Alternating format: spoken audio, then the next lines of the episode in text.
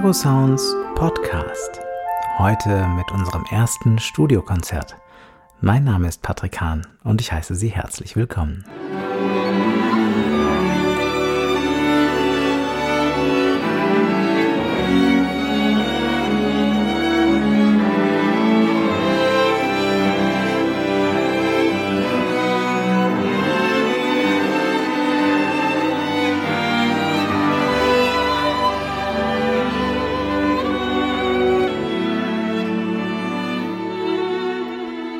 Fast ein Jahr lang geht das nun schon so mit dieser Pandemie und ich kann Ihnen versichern, diese ewigen Absagen machen uns genauso wenig Freude wie Ihnen.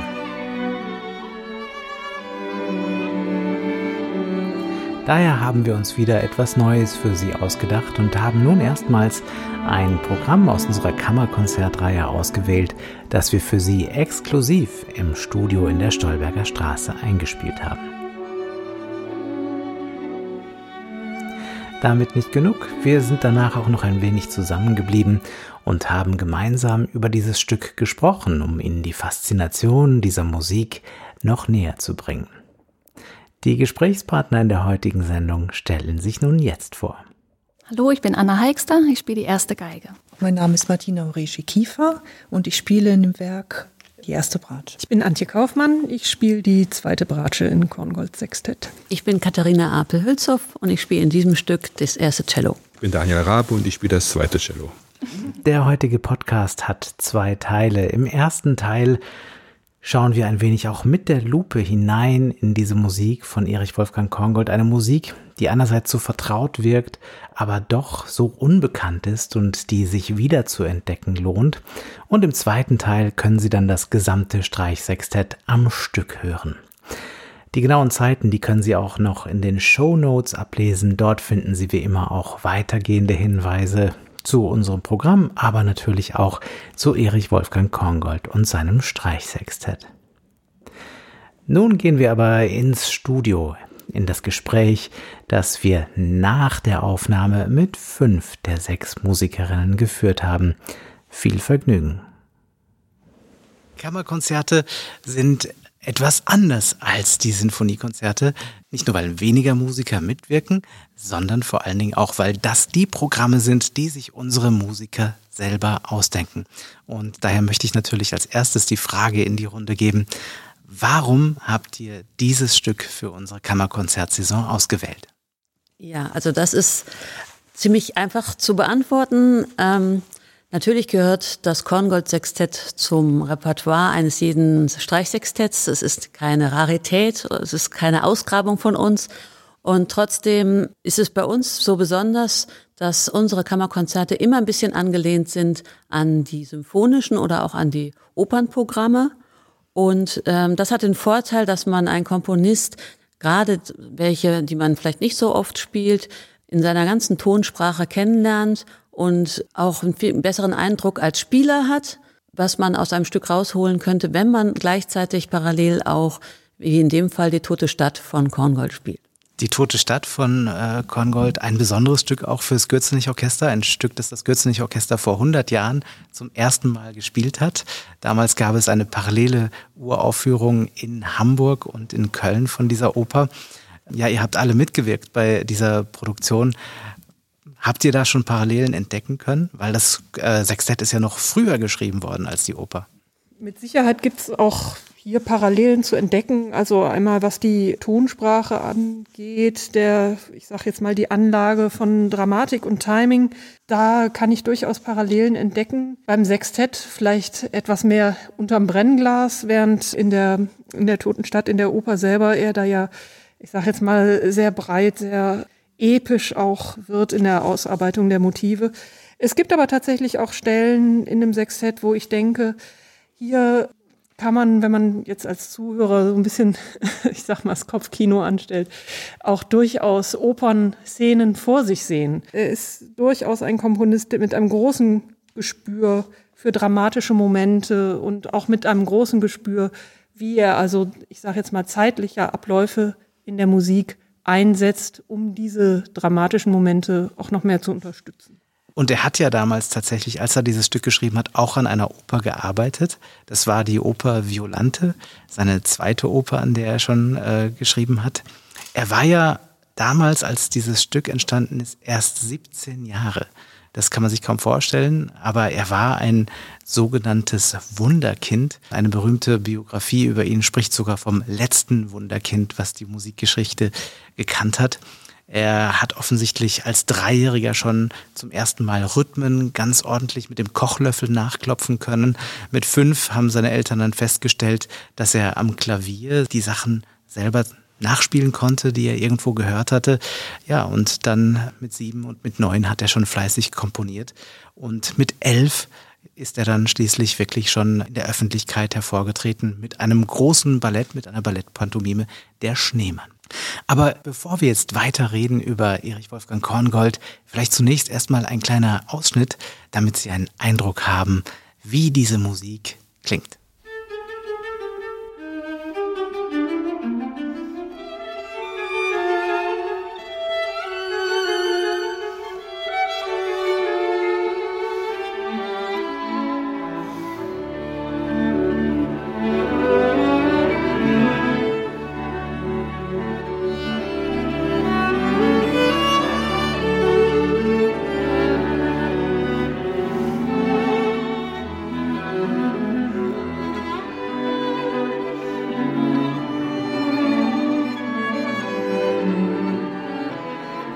Zum ersten Mal hört, dann denkt man, das ist doch gar kein Anfang. Man ist plötzlich mittendrin in der Musik. Antje, du spielst die Bratsche, die zweite Bratsche, die legt hier direkt los. Ja, das ist natürlich, ich sag mal schon was Besonderes und ich habe auch so ein bisschen das Gefühl, vielleicht, das ist natürlich jetzt spekulativ, bezieht sich Korngold da auch ein bisschen auf, auf das Brahms, auf das große G-Dur-Sextett, wo auch die zweite Bratsche anfängt äh, mit einem Gefis äh, mit einer Sekund und das Ganze beginnt so etwas schwankend. Also ich habe hier äh, bei dem Korngold-Sextett das Gefühl immer, dass ja die zweite Bratsche, ich sage jetzt mal, äh, so eine heitere Grundstimmung vorlegt und nach und nach die anderen Spieler dazukommen, bis dann schließlich äh, die erste Bratsche das Thema übernimmt und, und so ein großer gemeinsamer Gesang anfängt. Und ja, äh, dieser Moment setzt ja eigentlich irgendwie etwas, was sich das ganze Stück dann durchzieht. Also diese Triolenbewegung, die so etwas Schwankendes hat, dieses harmonisch auch unklare. Martina, du bist die erste Bratsche. Wie geht's dir mit dieser Stelle? Das Interessante ist daran tatsächlich die Begleitung, also die Eröffnung die Antje so wunderbar spielt.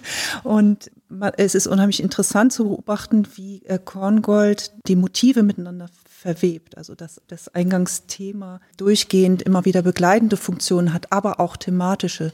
Es ist für uns eine unglaubliche äh, Herausforderung und Aufgabe gewesen, dieses Stück zu erarbeiten. Eine große Freude, eine große Entdeckung. Und man könnte immer weiter arbeiten und man findet immer wieder große Wunder in der Musik. Aber kommen wir nochmal auf das Sextett-Thema zurück. Antje hat vorhin ähm, auf Brahms angespielt. Und Sextett ist ja eigentlich eine besondere Gattung. Also Quartette gibt's viele und da gibt's auch viele, die fest zusammenspielen. Beim Sextett muss eigentlich immer jemand dazu. Also ich kenne eigentlich kaum äh, fest bestehende Sextette. Und die Werke sind auch nicht so zahlreich, aber trotzdem sind gerade so ähm, in der Zeit vor Korngold ganz besondere entstanden. Zum einen eben die erwähnten Sextette von Johannes Brahms und dann auf der anderen Seite ein berühmtes Sextett von Arnold Schönberg, Die verklärte Nacht. Schönberg kommt aus einer anderen Richtung als Brahms. Brahms galt ja damals als der Klassizist, als ein Komponist absoluter Musik, wie man das genannt hat. Also eine Musik, die nichts anderes ausdrücken will als Musik. Tönend bewegte Formen hat Eduard Hanslick, der berühmte Musikkritiker, das genannt. Und Schönberg kommt aus einer anderen Tradition, aus einer Tradition, die vielleicht mehr mit Richard Wagner zu tun hat, wo die Harmonik danach strebt, ähm, immer reicher zu werden, bis die Tonalität sich geradezu auflöst. Und in seinem Stück Verklärte Nacht hat er der Musik ein Programm zugrunde gelegt. Wie ist es denn hier? Gibt es zu diesem Sextett auch eine Geschichte? Ist es ein Sextett in der Schönberg oder in der Brahms-Tradition? Also ich denke mal, es hat in dem Sinne jetzt kein Programm, dieses Streichsextett von Korngold, sondern ja, ich empfinde die Musik als assoziativ. In dem Sinne, dass ich, also wenn ich zuhöre, mir dann äh, vor meinem geistigen Auge Bilder entstehen und auch entstehen können. Ich finde, er gibt einem da sehr viel Anlass, sich sozusagen Dinge vorzustellen, vom inneren Auge einen Film laufen zu lassen. Ja, bei Erich Wolfgang Korngold findet man immer ganz oft, dass man sagt, das klingt wie Filmmusik, aber das ist ja eigentlich genau andersrum. Filmmusik klingt wie Erich Wolfgang Korngold, oder? Also das war ja für ihn schwierig, später von dieser Filmmusik wieder wegzukommen.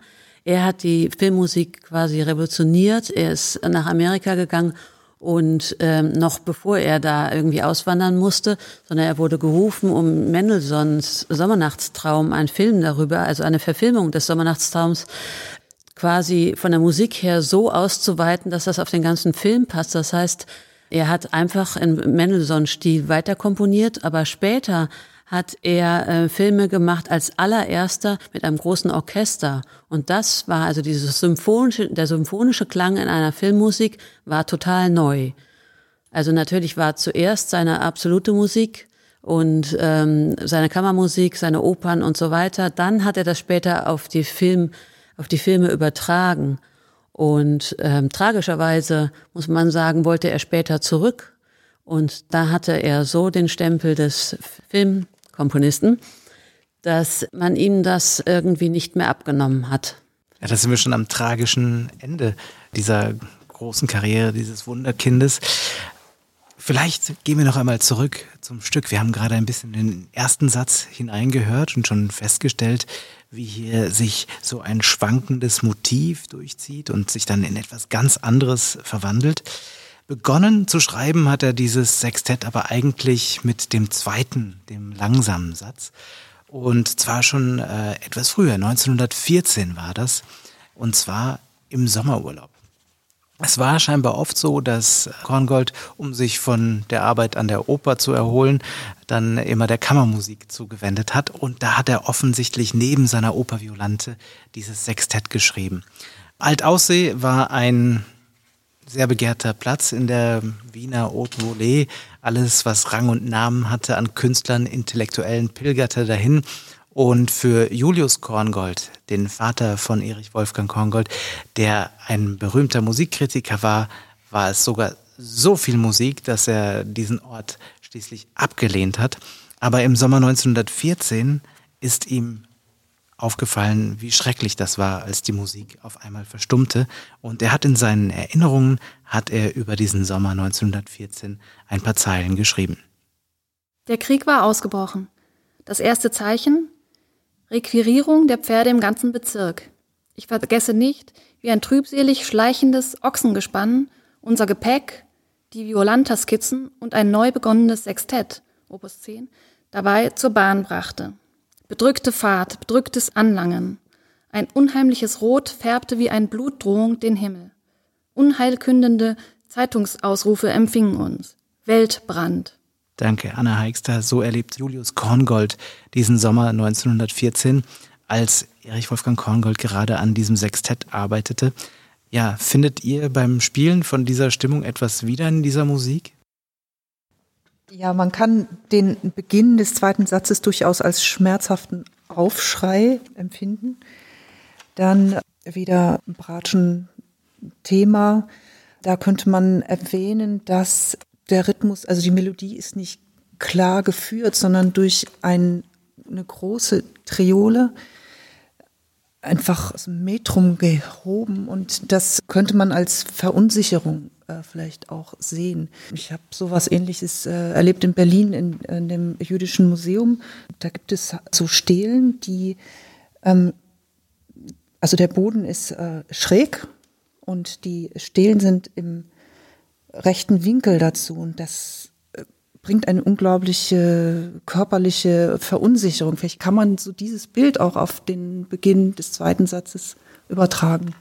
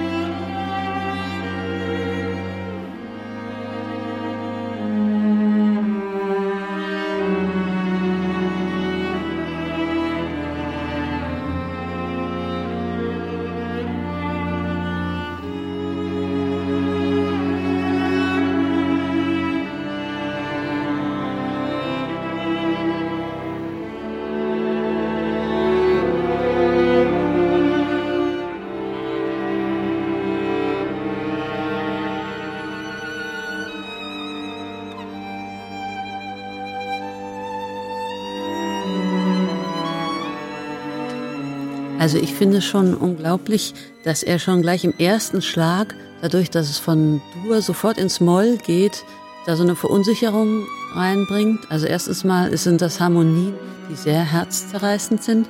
Und dann kommt dieses Cello-Solo, wo man auch nie weiß, in welche Harmonie er eigentlich jetzt möchte. Es ist geprägt von wahnsinnig großen Sprüngen, Akzenten, die aber also eher weich sind und eben Auflösungen, die immer in eine andere Richtung gehen. Da kann man auch zu sagen, es ist, wenn man sich das, wenn man das übt, am Anfang wahnsinnig schwer, sich das im Kopf vorzustellen. Für die Intonation schwierig, weil eben es immer anders weitergeht, als man sich vorher vorstellt. Und dann eben, wenn die Bratsche dazukommt, ist es eine Verwobenheit von verschiedenen, verschiedenen Rhythmen, die also alles andere als eine Sicherheit andeuten. Ja, das Schwankende, das ist ja nicht nur hier in der Harmonik und in dieser Rhythmik, sondern es ist ja auch in der Agogik vorhanden. Ich habe gar nicht nachgezählt, aber da kommen ja alle paar Takte neue Angaben. Ja, im zweiten Satz gibt es eine Stelle, die uns auch ähm, sehr beschäftigt hat während der Probenarbeit. Nicht nur diese Stelle, viele andere Stellen natürlich auch. Aber zwischen der ähm, Ziffer 15 und Ziffer 16, das sind diese Probenziffern, die man braucht beim Kammermusikspielen, um sich zu orientieren, wo man anfängt bevor man dann irgendwann später mal die Taktzahlen einträgt.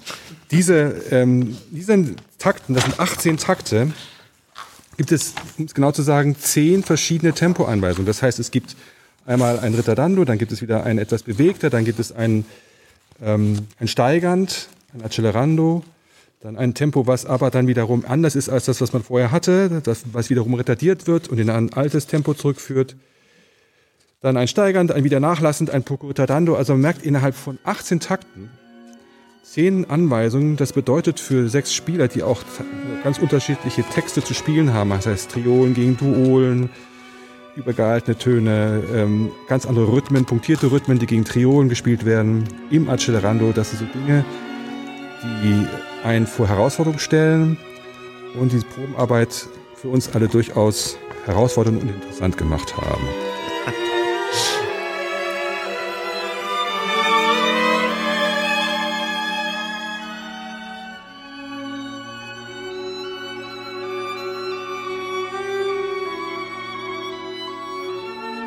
Ja, und das ohne Dirigent, äh, das stelle ich mir wirklich nicht ganz leicht vor. Der dritte Satz, der hat ja, hat ja einen Star. Also eigentlich das ganze Sextett hat sechs Stars, weil jeder hat seinen Auftritt, aber es gibt einen Star, der überstrahlt alle. Das ist die erste Violine, die sich oft in allerhöchste Regionen begeben muss und hier in diesem Satz auch eine ziemlich verrückte Kadenz zu spielen hat. Anna Heikster, was, was hat er sich da wohl gedacht? Ja, wenn man zu dem Takt kommt, wo dann diese Kadenz ist, kommt ein bisschen äh, unerwartet, weil man ist die ganze Zeit eigentlich in so einem charmanten Wiener Sechsachtel drin und der ab und zu mal mit dem Siebenachtel irgendwie stolpert. Und wenn ich dann da auf einmal ganz alleine bleibe, ähm, mit einer Tonhöhe, die super unangenehm zu spielen ist und ziemlich hektisch auf einen selber wirkt und, und keiner spielt mehr. Das ist äh, ein bisschen verrückt und man denkt sich, was hat er sich da wohl gedacht? Aber ich glaube, der wollte einfach diese Charmanz und diese Gemütlichkeit ein bisschen unterbrechen und mal ganz kurz ausbrechen. Und die Rolle habe ich gekriegt.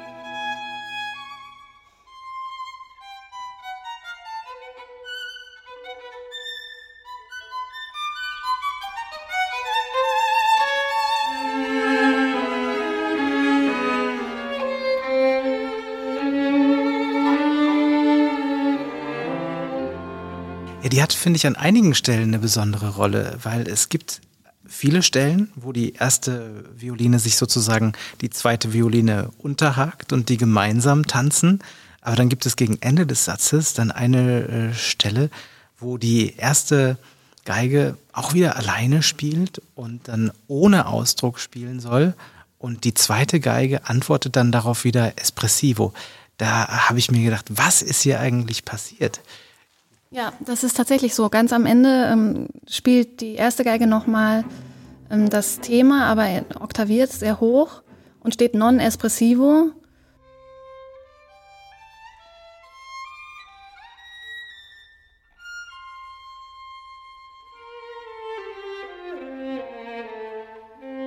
Und danach darf dann die zweite Geige wieder so ein bisschen, ach komm, jetzt, jetzt machen wir doch lieber mit Wärme und mit Liebe irgendwie. Also ich glaube, die erste Geige macht mal so ein bisschen eine Auszeit oder so einen kleinen Schreckmoment. Die zweite Geige holt es dann wieder zurück in die Emotionen, habe ich das Gefühl. Ist er der Erste, der sowas macht? Nein, natürlich kommt da, kommen da die Einflüsse von Mahler heraus. Auch, dass er bestimmte Ländler, wie er sie nannte, immer wieder persifliert hat. Das ist aber nicht unbedingt die, das Arbeitsmotto für den Satz gewesen bei Korngold. Der hat diesen Satz eigentlich eher so als Motto des fröhlichen Herzens, das ist ein Zitat von ihm, benannt. Das heißt, er hatte durchaus ein, ein unbeschwerteres ähm, Thema im Kopf, was er geschrieben hat. Also eine, eine Bewegung, die, die eigentlich wirklich auch im Ländler gedacht war. Mit Grazie schreibt er auch über den Satz. Aber durch diese Ausbrüche, von denen Anna eben gesprochen hat, bricht er eben diese Musik immer wieder. Und das ist natürlich auch als Kind der Zeit und am Vorhaben dieses Ersten Weltkriegs auch nicht weiter verwunderlich. Gustav Mahler ist natürlich wirklich auch noch ein interessanter Bezugspunkt. In dem Jahr, in dem Korngold geboren ist, hat Gustav Mahler die Hofoper übernommen in Wien. Und ähm, ja, der Vater von äh, Erich Wolfgang Korngold, Julius Korngold, hat ihn als Journalist da auch unterstützt und hat einen großen Artikel geschrieben, ähm, als Mahler dann seinen Rücktritt äh, bekannt hat. Und Mahler war ja auch derjenige, der einen ganz entscheidenden Impuls gegeben hat für Erich Wolfgang Korngold, für seine weitere Entwicklung. Als Mahler ihn kennengelernt hat, hat er sofort gesagt, das ist so ein Talent, der darf bloß niemals in eine Akademie gehen, die würden ihn nur verziehen, der braucht einen Lehrer, der ihm hilft, zu sich selber zu finden. Und das war dann eben Alexander von Zemlinski.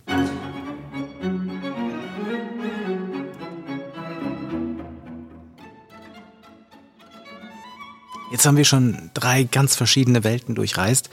Kongold schließt dieses Sextett ab mit einem Finale, wie es im Buch steht, könnte man denken, wenn man die Überschrift liest, so rasch als möglich, presto mit Feuer und Humor. Ist das auch tatsächlich das, was man erlebt? Ja, durchaus. Also man erlebt das Feuer in dem Temperament, in dem schnellen Tempo, ähm, furios mit viel Energie und Humor würde ich, äh, sehe ich da auch. Da, also er hat unheimlich witzige Stellen, die man äh, ganz toll herausheben kann. Und also ich denke, dass beim vierten Satz, dem ganzen Satz mehr oder weniger immer wieder ein Marsch zugrunde liegt und dass er den Marsch in den ganz verschiedenen Stimmungen äh, gebracht hat. Und also schon gleich am, ähm, beim ersten Mal, wenn das Cello diesen Marsch spielt, fängt es eigentlich schon an, komisch zu sein, weil es mit einem Fortissimo-Ausbruch beginnt und dann in der Dynamik schon erstmal ganz zurückgeht. Und er hat dann auch solche dynamischen Bezeichnungen, die das Ganze eben nicht so machen wie ein Marsch. Und es ist auch viel zu schnell. Und dasselbe Thema bringt er dann später als mehr als doppelt so langsam. Und dann wirkt das natürlich auch nicht wie ein Marsch, sondern völlig elegisch und melodiös. Und solche Sachen, das finde ich halt sehr humorvoll. Also auch die Truppe kommt hier wieder durcheinander. Da fällt mir noch eine Anekdote ein, die ich gelesen habe in einer Biografie. Denn Erich Wolfgang Kongold hat sich nur knapp davor retten können, eingezogen zu werden und selbst in den Ersten Weltkrieg zu ziehen. Einmal ist er da sozusagen dem Krieg von der Schippe gesprungen. Das zweite Mal hatte sich die öffentliche Meinung geändert. Man hat gedacht, auch Genies sollten in den Krieg ziehen. Und dann hatte er wieder Glück und geriet bei der Musterung an den Theaterarzt, der ihn als Komponisten wiedererkannte. Und er hat ihn dann auch untauglich geschrieben, aber zum Militär musste er trotzdem, aber er musste nicht an die Front. Er hat sich dann in Wien um die Regimentskapelle gekümmert und musste dort in dieser Eigenschaft auch einige Märsche komponieren. Und da soll sich einmal ein Offizier bei ihm beschwert haben und hat gesagt, aber Korngold, zu diesem Satz kann man ja überhaupt gar nicht marschieren, der ist ja viel zu schnell. Und da soll er geantwortet haben, dieser Marsch ist für den Rückzug gedacht.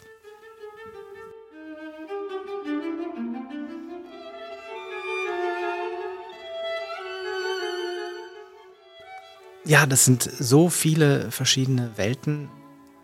Ist es ein episodisches Stück, wo eins aufs andere folgt oder schafft er es irgendwie, das zusammenzuhalten? Also ich fand jetzt beim Erlernen dieses Stückes äh, sehr schön die Erkenntnis, dass äh, mein erster Start ins Stück ein ähm, sehr lyrische Thema ist mit einer aufschlagenden Septime. Eigentlich ein Hauptthema. Das wird im ersten Satz sehr viel verwendet in verschiedenen Charakteren. Ja, wir haben alle jetzt schon gesagt, das Stück ist unglaublich vielschichtig, dicht komponiert, äh, komplex komponiert, süffig. Man spielt zweiten Satz, dritten Satz, äh, verschiedenste Welten und am, ganz am Ende, vierte Satz, nach dem letzten Schluss Accelerando, kommt noch einmal dieses von mir im Takt äh, zwei begonnene Anfangsthema, was so lyrisch war, in einer komplett kurz und rabiaten und krassen Variante nochmal vor. Und danach gibt's nur noch ein paar Schlussakkorde und Schluss. Und ich habe irgendwie das Gefühl, der Konrad hat, hat sich dann gedacht, okay, das war jetzt so ein aufreibendes, viersätziges Kammermusikstück und jetzt hat er ein bisschen eine humoristische Variante am Ende. Jetzt, Leute, noch einmal das und Schluss. So kommt's mir vor.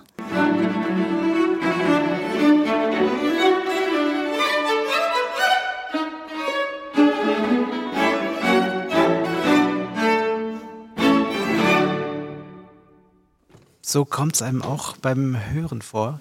Und danke euch allen, dass ihr uns noch diese Einblicke gegeben habt in eure Arbeit, in das, was euch bewegt hat hier beim Erarbeiten dieses Stücks. Und Ihnen, meine Damen und Herren, wünschen wir nun viel Vergnügen bei einer Aufführung dieses Korngold Sextetts mit einem Sextett des Gürzenich Orchesters mit Anna Heikster, Jana Andraschke, Martina Horesiki, Antje Kaufmann, Katharina Apelhülshoff und Daniel Rabe.